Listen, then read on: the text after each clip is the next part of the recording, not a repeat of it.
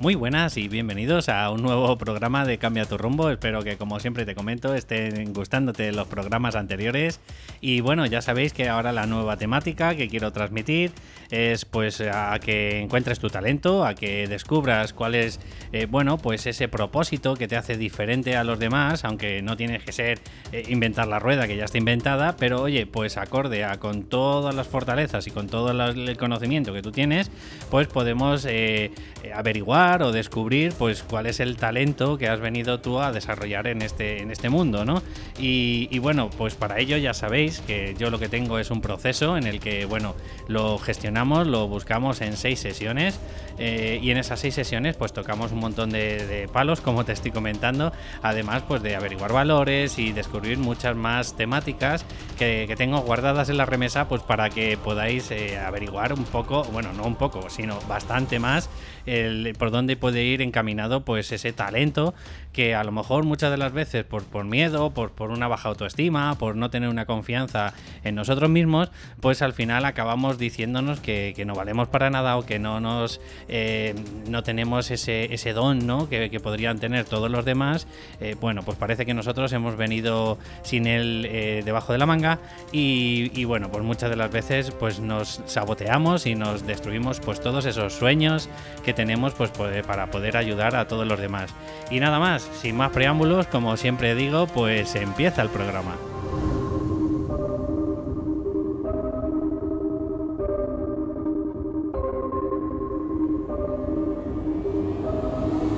ya estamos por aquí y bueno, ya sabéis que, que, junto a mí pues está mi mujer Paulina. ¿Qué tal, Pau?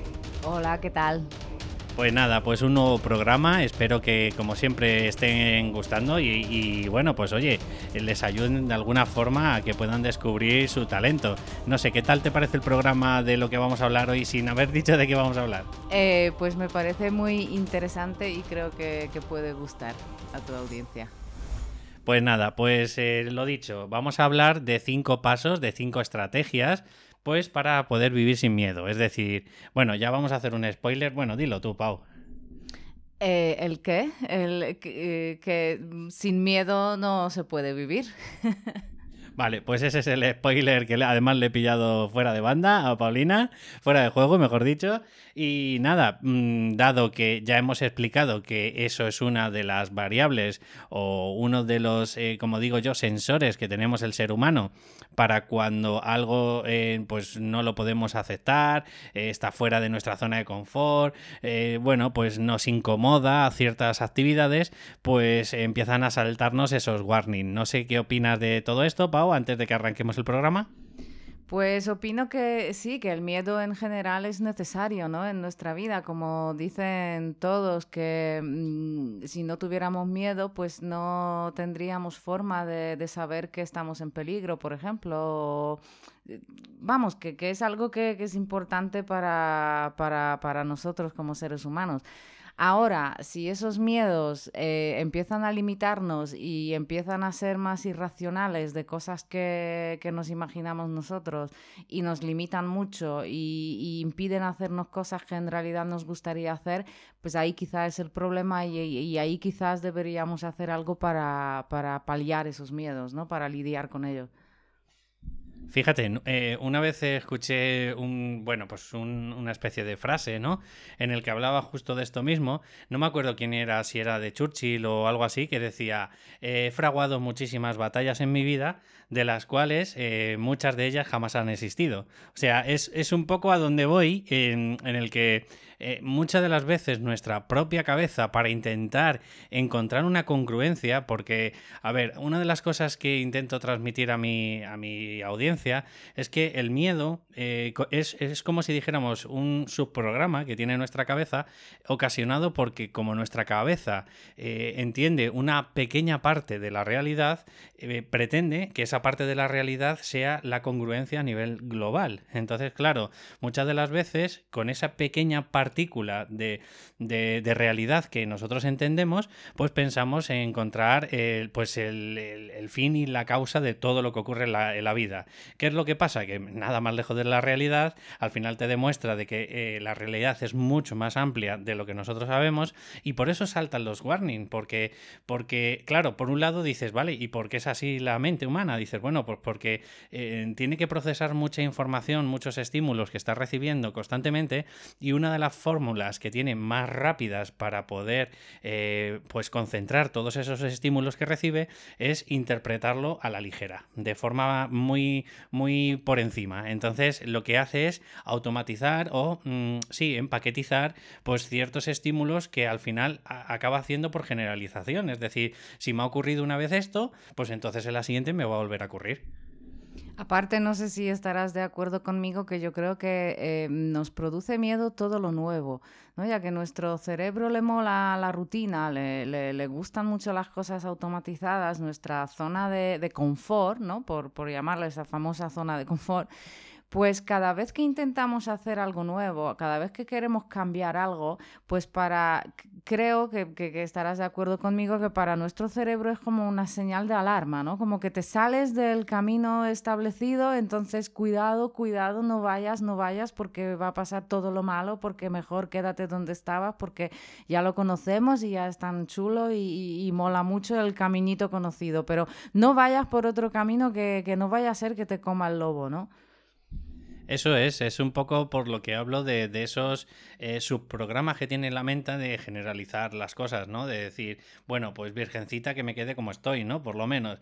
Es en el sentido de decir, ya que conocemos algo, aunque sea un poco mm, jorobable para nosotros, o que sea algo que incluso no es beneficioso, pero eh, ya sabes el dicho, em, bueno, no común, sino como el dicho popular. que dice más vale lo malo conocido que lo bueno por conocer, ¿no? Eh, pues esa es la mentalidad un poco, eh, valga la redundancia que tiene nuestra psique. Es decir, prefiere quedarse con eso a pesar de, bueno, yo no soy psicólogo clínico, ya lo sabe mi audiencia, pero yo creo que tiene que ser un poco también muy parecido lo que le ocurren a esas personas, pues oye, que están recibiendo maltrato constantemente y es como, eh, además de que obviamente te, te, minan y te destrozan la autoestima para, para que no signifique nada tu personalidad, eh, obviamente son, son gente inteligente y son gente que cada vez poquito a poco te van picando más y te van destrozando más, pero yo creo que tiene que ser un poco más así, es el de decir, pues prefiero con esta persona que a fin de cuentas la conozco de toda la vida, que vete a saber tú lo que voy a encontrar. Claro, lo que dicen también, que la zona de confort no siempre es confortable, ¿no? Que, que, la llamemos zona de confort no significa que sea una zona, em, yo qué sé, como un hotel de cinco estrellas, simplemente es una zona conocida, por eso es confort para nosotros, porque simplemente porque nuestro cerebro la conoce, que nos haga daño, que estemos mal ahí, eso es otra cosa, pero por lo menos el cerebro la conoce, por eso es una zona de confort, no porque sea confortable. Vale, entonces, eh, volviendo al tema del talento, que es lo que muchas veces nos ocurre, es sabemos que el trabajar en cada uno en sus facciones, pues, en sus facetas o en sus áreas, pues unos estarán trabajando de administrativo eh, y les quedarán todavía 25 años por delante y saben perfectamente que eso no es su pasión, como lo mío no ha sido pues todos los trabajos que he tenido hasta que, oye, pues he ido picando, forjándome, eh, cincelándome, ¿no? Un poco mi personalidad, mi conocimiento, pues al final me he dado cuenta de que mi trabajo tiene que ver más por el, por el intentar aunar todo el conocimiento que tengo de psicología junto con el intentar ayudar a las demás personas a, que encuentren esa valentía, ¿no? Y a esto, mm, por eso me estoy dedicando con el tema del talento. Podría ser perfectamente cualquier otra cosa, siempre y cuando sea el incentivar a las personas, ¿no? Por eso también es el coaching. Eh, lo mismo le pasa a Paulina, aunque ha tenido su vertiente. No sé si nos quieres contar un poquito de tu historia, de, pues por ejemplo, eh, las cosas que te han ido ocurriendo, episodios en tu vida, de hasta que de verdad te has querido desarrollar como escritora.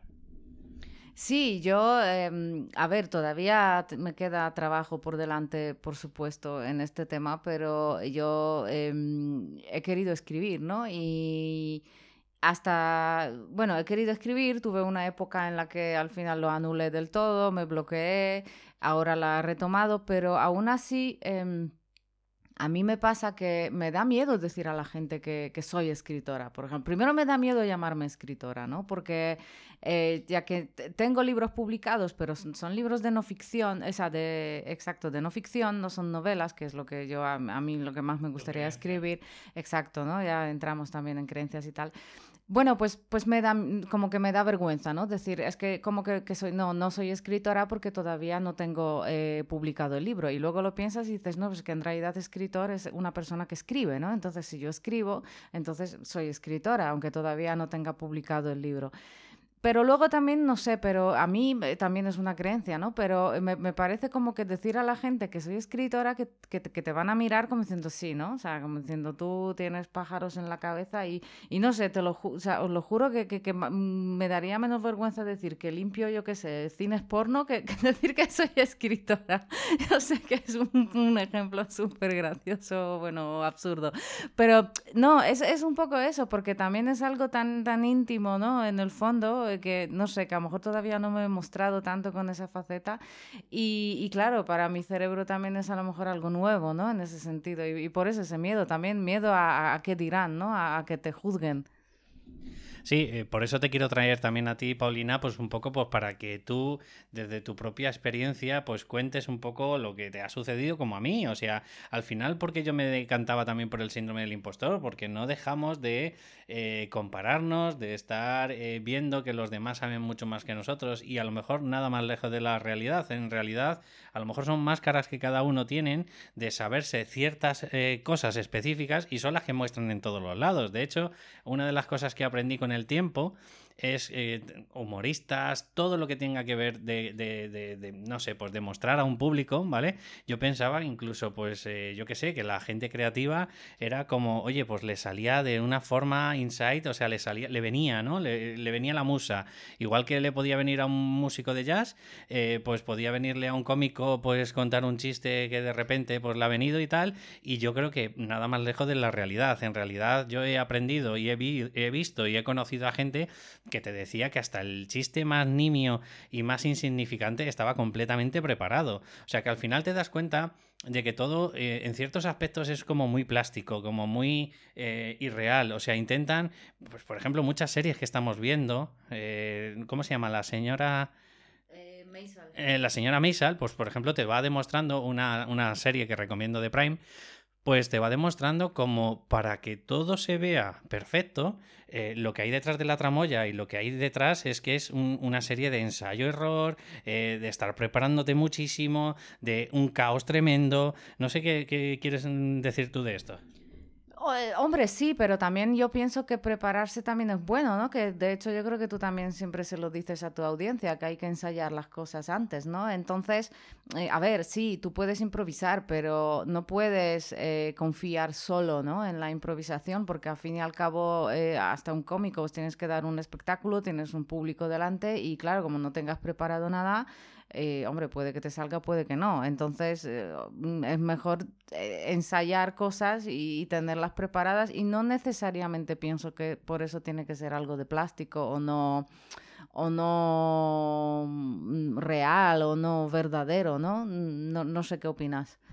Sí, llevas razón. Ahí he, querido mezclar términos. Lo que sí quería decir es, como tú, Pau, em, que, sí, a mí me parece completamente válido el, preparar. Es más, yo recomiendo a todo el mundo. Es más, el prepararte te genera esa seguridad y esa confianza para que no padezcas el síndrome del impostor. Lo que quería decir un poco plástico, que ahí ya me he ido por lo cerro de Úbeda, lo que quería decirme un poco, eh, quería decir un poco era que eh, lo que muestra la gente en realidad es lo que tiene preparada tantas cientos de veces, que a lo mejor tú sabes mucho más que esa persona o tienes más conocimientos que otras personas, pero dado que siempre ves el mismo vídeo, siempre ves la misma imagen, siempre ves el mismo conocimiento, claro, se lo sabe tan bien que tú en el momento que lo ves te empiezas a comparar, te empiezas a cuestionar tu existencia, tu, tu forma de ver la vida y claro, pues lo que salta y son los resortes del síndrome del impostor.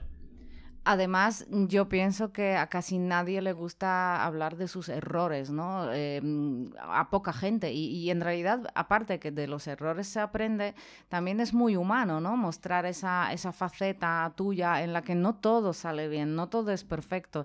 Estamos rodeados mucho, por, sobre todo en las redes sociales, de imágenes perfectas, de eh, mamás súper guapas con niños sonrientes, y como si todo fuera, exactamente como si todo fueras un, una maravilla y un paraíso. Y sí, obviamente hay momentos en los que lo es, me imagino, porque bueno, no soy madre, pero ya mm, incluso con cualquier otra cosa, ¿no?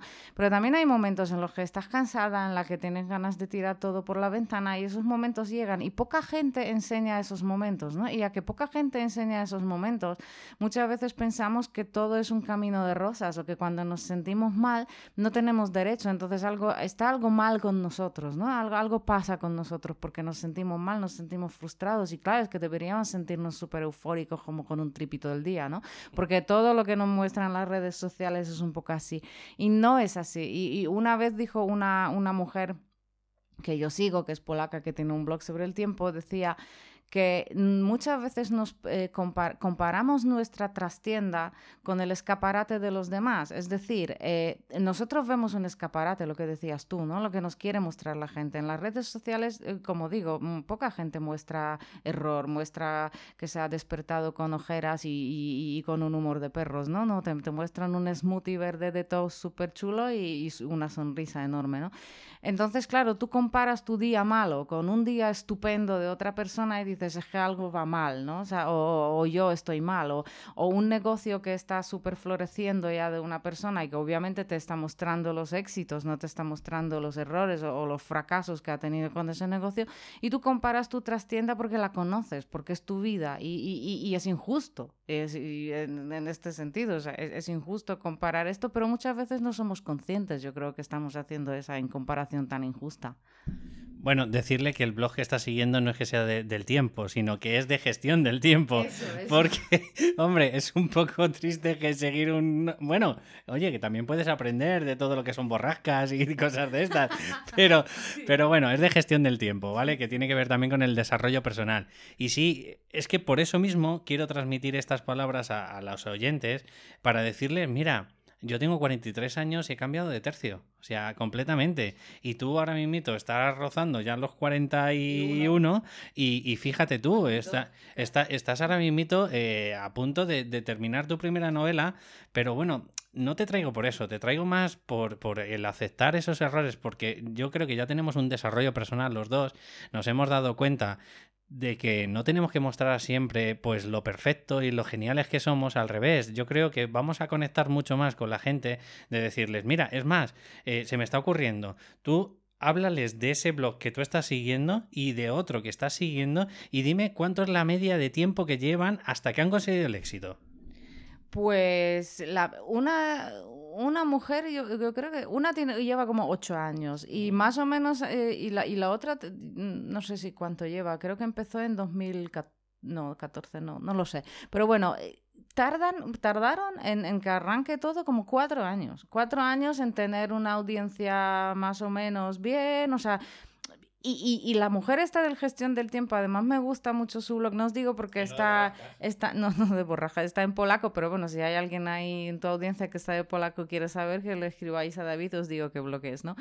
Eh, pero em, ella muestra esa trastienda suya, ¿no? Ella, ella muestra esos errores y, y, ella dice que, claro, es que así se aprende las cosas, ¿no? Demostrando sinceramente, y como dice ella, ella empezó desde cero, empezó con cero seguidores, con cero me gusta, con cero clientes y poco a poco iba haciendo las cosas. Y, ves esa evolución, de hecho, y, es tremenda, ¿no? Es, eh, pero claro, requiere tiempo. El, el, problema que tiene Pau esta sociedad es que muchas de las veces tenemos a la espada de Damocles detrás.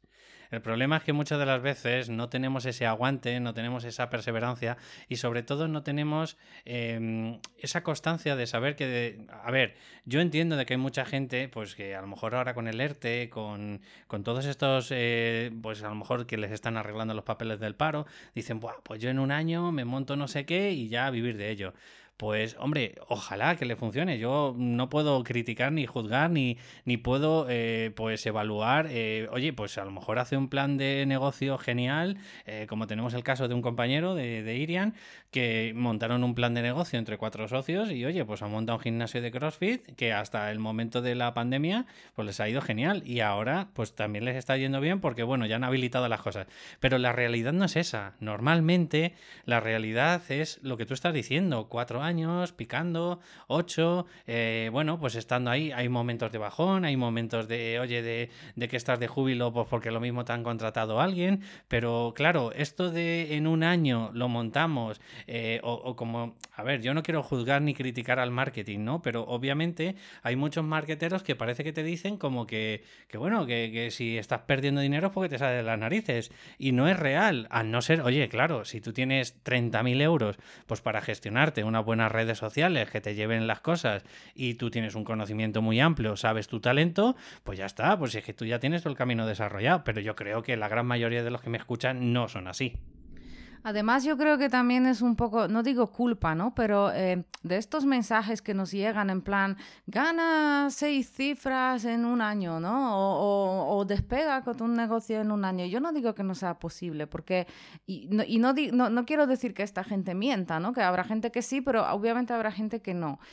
Hay gente que le ha funcionado en un año o en menos o en medio año. Yo no digo que no, pero como dices tú, no suele ser lo normal, ¿no? Y, y, No, y que su realidad no es tu realidad. es lo que iba a decir. Y aparte, em, primero, puede que, que, que, te suceda, puede que no. Tú tampoco sabes de, de, qué punto ellos han empezado. Que si han tenido lo que dices tú, a lo mejor 30.000 euros ahorrados o 50 y han podido invertir una pasta en, en publicidad, en lo que sea. No todo el mundo empieza igual hay gente que empieza con, con, cero, ¿no? O que tienen un, un, carisma muy grande y, oye, pues por lo que sea, han cuajado en un, vídeo de YouTube y de pronto se han empezado a suscribir 300.000 mm, eh, eh, seguidores. Exacto, pero, pero es eso, que no, no... Cada uno tiene su realidad, cada uno tiene sus circunstancias y aunque alguien te cuente que en un año ha conseguido un, montón de pasta o, o, o desarrollar su negocio, yo no digo que sea mentira, puede ser, pero no sabes si tus circunstancias probablemente no son las mismas que de esta persona, porque también cada uno tiene las suyas. Hay gente que tiene familia, hay gente que no la tiene, con lo cual ya no tiene esa responsabilidad, ¿no? O no tiene tantas bocas que alimentar. Hay gente que a lo mejor tiene pareja que tiene un trabajo que gana una pasta, otra a lo mejor tiene pareja que, que no trabaja, otra a lo mejor ni tiene pareja, otra a lo mejor vive con sus padres, otra a lo mejor vive solo y tiene que pagar un montón de deudas o de, yo qué sé, de, de, de mm, facturas o lo que sea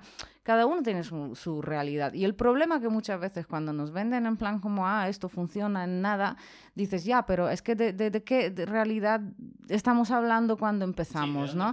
Porque luego encima, no sé si, si, si le pasa a tu audiencia o a ti, pero yo cuando empiezo a escuchar todos estos mensajes y veo que a lo mejor a mí no me funciona, empiezo a plantearme que entonces yo hago las cosas mal. Entonces yo, esto, está mal algo conmigo, yo hago las cosas mal. Y muchas veces no es que hagas las cosas mal, Simplemente no salen porque a lo mejor todavía necesitas más tiempo. Obviamente hay que tener una estrategia, obviamente hay que evaluarla, obviamente, obviamente hay que mirar que si algo durante mucho tiempo no sale, pues a lo mejor hay que cambiar de estrategia, sí, pero no siempre es tu culpa, ¿sabes? Porque luego parece que, claro, ese negocio no funciona porque, porque, porque no, porque es mi culpa, porque yo soy una fracasada, porque no sé hacerlo tan bien como los demás, ¿no? Y no siempre es así.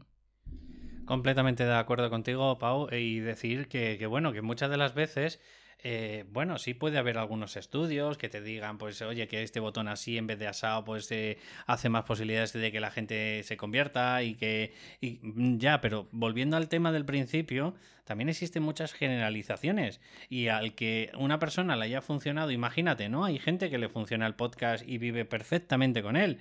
¿Qué es lo que te va a decir como mentor? Pues haz un podcast haz un podcast. ¿Y quiere decir que esté mintiendo? Para nada. Quiere decir que a él le ha funcionado. Ahora, la psique humana que te está diciendo, pues que si yo lo he conseguido, tú lo puedes conseguir. ¿Puede ser un camino? Puede ser, pero puede que no sea el tuyo. Puede que a lo mejor tú seas mucho más chisposo, puedas, te muevas mucho y a lo mejor para un canal de vídeo de YouTube pues eres perfecto. O puede que tengas una forma de escribir, como por ejemplo la de Paulina, que a lo mejor tu área, tu campo es, en la escritura, es en el copy. Entonces, eh, ¿quiere decir que sea peor o mejor? No, quiere decir que son caminos diferentes y que cada uno tiene que desarrollar con el que sea más afín pero esto sí, poniendo una pequeña excepción que ya vemos que, vamos a poner la segunda parte de este podcast, la vamos a dividir en dos, ¿vale? Eh, este se va a llamar Cómo vivir sin miedo y en el segundo va a ser Cómo vivir sin miedo eh, y cambiar tu rumbo en cinco pasos, ¿vale? O sea, pero quiero que, cortemos aquí porque si no al final eh, se va a hacer muy largo y probablemente ya sabemos las medias, las generalizaciones, que lo normal son 20 minutos de podcast. Bueno, en definitivas, que no hay ningún camino eh, que sea ni bueno ni malo, simplemente que tienes que encontrar el tuyo. ¿Cómo? Pues obviamente, como ha dicho Paulina, desarrollando pues una serie de estrategias que, que bueno, que a lo mejor un mentor sí te puede indicar, oye, pues tienes que utilizar estas variables, tienes que llevar a cabo pues estos puntos, eh, tienes que llevar a lo mejor la gestión económica de tal forma y claro, esas cosas sí que es una forma para ver si, si oye, si tu objetivo, tu propósito de vida pues eh, tiene posibilidades de, vivir o, va a morir y perecer en el primer año. Pero aunque en el primer año perezca, no quiere decir que no funcione. Quiere decir que en ese momento, como Paulina ha dicho, no ha funcionado, ¿vale? Pero puedes virar, ¿no? Por eso lo de cambiar tu rumbo. Puedes virar, puedes, puedes decir, pues venga, pues voy a modificar ciertas cosas como yo he hecho y no pasa nada. Primero he estado con el síndrome del impostor y además de que ayuda a esa gente, obviamente yo me siento mucho más acorde y más afín, aparte que yo me saqué lo de, lo de psicología laboral, pues un poco pues con el tema del talento. No pasa nada si dentro de seis meses pues has probado un año y ves que no funciona, pues eh, cambiamos de tercio y, y a probar el nuevo episodio. Claro, si nos vendemos en todo que somos expertos y especialistas, ahí ya sí que está el dilema. No sé qué quieres decir más, Paulina, de este tema y ya zanjamos el capítulo. No, simplemente quería decir también a modo así de, de, cerrar ya el capítulo que no hay una única forma de conseguir el éxito, ¿no? Si la hubiera, pues bueno, pues todos la seguiríamos y todos tendríamos éxito de esa forma. ¿Eso es malo? No, es bueno. Es decir, mm, de hecho yo creo que si leemos libros sobre la gente que ha conseguido éxito, o a, veces hay libros de estos que son así como recopilatorios, ¿no? En plan de eh, no sé cuántas cosas de gente que ha conseguido éxito y tal. Si lo lees te das cuenta que cada uno ha hecho una cosa diferente. Cada uno ha conseguido éxito por un camino distinto. Y está bien, cada uno tenemos que encontrar nuestro camino, ¿no? Y, también para e, éxito para cada uno significará una cosa diferente, también me imagino. O sea, que cada uno tiene su definición de éxito, pero eso ya es para otro podcast. Pero mm, es eso, que, que, no hay solo un camino, ¿no? Y, muchas veces también lo que dices tú. Mm, y aparte yo voy a añadir algo porque yo también soy muy espiritual en ese sentido, ¿no? A veces vale la pena también también eh, guiarnos por nuestra intuición, que a veces nuestro interior nos, eh, nos dice cosas que, que, aunque vayan a contracorriente de, de, todo lo que te dicen los demás, pero a lo mejor a veces eh, es el camino ¿no? que, que tienes que seguir. Completamente de acuerdo. Y para los que son más pragmáticos, pues podrían decir que no ha funcionado o que le faltaba algo. Para los más espirituales, pues oye, pues que no estabas preparado, no estaba el camino creado y necesitabas pues una serie de habilidades o desarrollar alguna serie de potenciales para, oye, pues enfrentarte al final a ese propósito y que vivas al final de, de lo que te apasiona. Vuelvo a deciros, que habrá gente que lo tenga más fácil, hay gente que lo tiene más difícil, no pasa nada. Si es verdad que a lo mejor un mentor sí te puede decir como cosas como hay que tener mentalidad. Claro, ¿y qué es mentalidad? Pues espíritu de lucha, espíritu de, de perseverancia, espíritu de que no lo vas a conseguir en tres días. No sé qué, vuelvo a decirte, pues que tu economía se den 100.000 euros y oye, pues te haces un plan de negocio y esto funciona de lujo. Bueno, que no nos queremos enrollar en este primer podcast de este de cómo vivir sin miedo. Deciros... Eh, el spoiler, vuelvo a decirlo, que no se puede vivir sin miedo, que es un warning que tiene eh, la psique humana para mm, detectar ciertos parámetros, como puede ser el que te está saliendo pues un milímetro de tu zona de confort, ¿vale? Es tan sensible ese sensor que en el momento que te sales un milímetro de la carretera, pues ya te está pegando, saltando el chivato, ¿no? Y bueno, pues Pau, que muchas gracias por estar en este nuevo podcast otra vez. Muchas gracias a ti por, por invitarme.